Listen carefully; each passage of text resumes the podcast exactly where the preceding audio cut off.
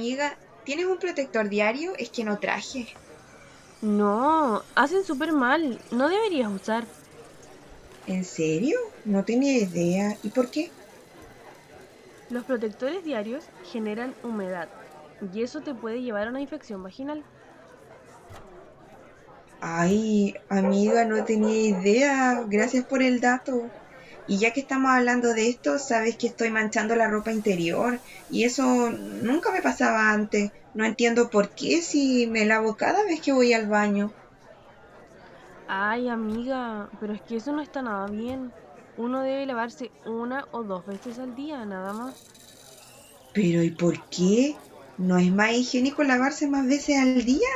Yo pensaba que lavándome con harta agua y jabón varias veces en el día esto se me iba a pasar. No, mira, te explico. La vagina tiene una protección especial que es rica en bacterias buenas, que nos protegen de infecciones. Y si tú te lavas muchas veces y peor aún te echas jabón, terminas alterando esa protección y vas matando a esas bacterias buenas que tenemos para protegernos. Y aunque sea con jabón íntimo, ese que nombran que es para lavarse la zona íntima. Sí, no importa que diga que puedes utilizarlo. Como te dije, todo termina alterando ese ambiente y dejándote más expuesta a infecciones.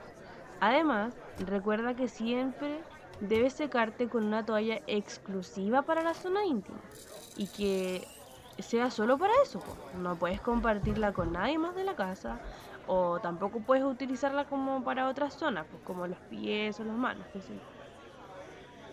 Wow, son muchas cosas que desconocía. De verdad, muchas gracias por los consejos. Te pasaste.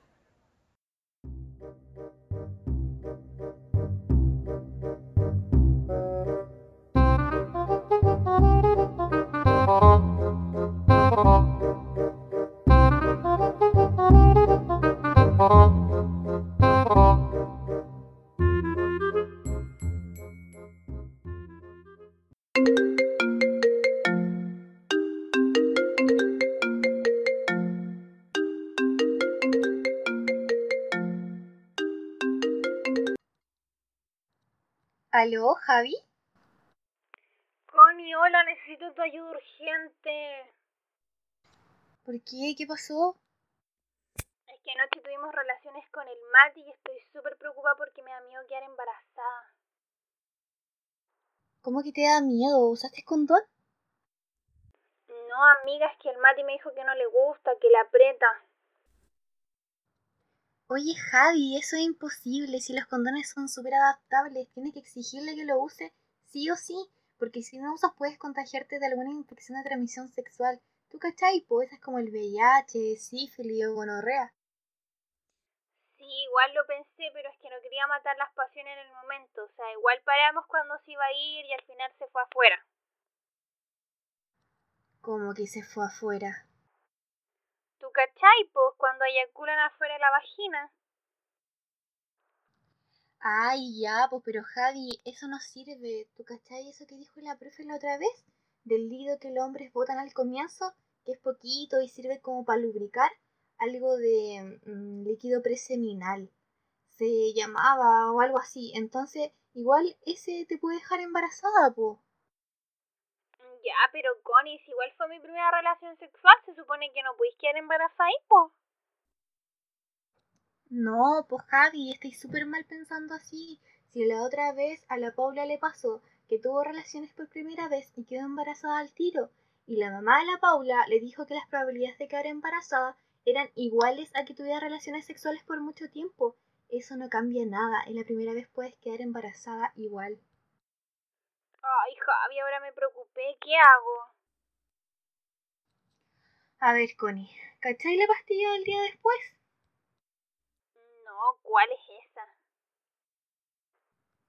Pucha, a ver, mi matrona me explicó la otra vez, cuando yo tuve un susto con el Benja, que es una pastilla la cual atrasa la ovulación, que es el periodo donde una tiene más probabilidades de quedar embarazada. Entonces, esta pastilla evita que se produzca en la fecha que le toca y así puedes evitar la guagua. Mm, ya, pero eso es abortivo entonces. No, pues nada que ver, no es para abortar. Es decir, que si ya está embarazada no te va a servir de nada. Lo mejor que puedes hacer, si no sabes si está ovulando, es que vayas a la matrona y ella te lo explique mejor. Ya, te pasaste con y voy a pedir hora. Oye, tengo otra cosa que contarte, sí. Ay, qué cosa. Ay, ya, pero no me retí. Es que el Mati me dijo que quería que lo hiciéramos anal, ¿tú cachai? Porque así obvio que no iba a quedar embarazada. Pero no acepté porque como que me dio miedo que me doliera mucho. ¿Tú lo has hecho? ¿Cómo es? ¿Duele o no? Ay, qué complicado el tema. La verdad es que nunca lo he hecho porque leí que si no lubricas bien duele demasiado, ya que se crean como unas heridas ahí. Así que si lo piensas hacer, mejor usa lubricante y condón, porque hay más riesgo de tener infecciones de transmisión sexual, como la que te dije, pues VIH, SIDA. ¿Lubricante? ¿Y eso dónde lo compro? en la farmacia lo venden, pero me dijo mi matrona, cuando yo le pregunté, que debía ser a base de agua, porque hay otros que son a base de aceite que provocan infecciones por hongos. Ah, pero tengo vaselina en la casa, ¿eso me sirve o no? No, me dijo mi matrona que eso es mucho peor. Más infecciones por hongo y bacteria aún, qué asco. Ay, gracias amiga, me estáis salvando la vida, de verdad. Oye, Connie, pero otra cosa más, po, para que no pase este susto de nuevo. ¿Tú sabes que debes comenzar a, a usar algún método anticonceptivo ahora que estás teniendo relaciones sexuales? Ay, sí sé, ¿y tú cachai? ¿Cuál es el mejor o no? No, pues si no hay ninguno mejor, si cuando yo fui al consultorio con la matrona a elegir el mío, ella me dijo que cada paciente tenía distintas condiciones y eso influía N en el método que se debía usar. Así que ahora que vas a pedir hora, pregúntale a ella y empieza al tiro con uno. Ya, mejor, y así me quito todas las dudas de una. Amiga, eres la mejor. No sé qué haría sin ti, muchas gracias. Ahí te cuento cómo me va. De nada, linda. Me cuentas todo si ya, te quiero. También yo, Chaito. Chao.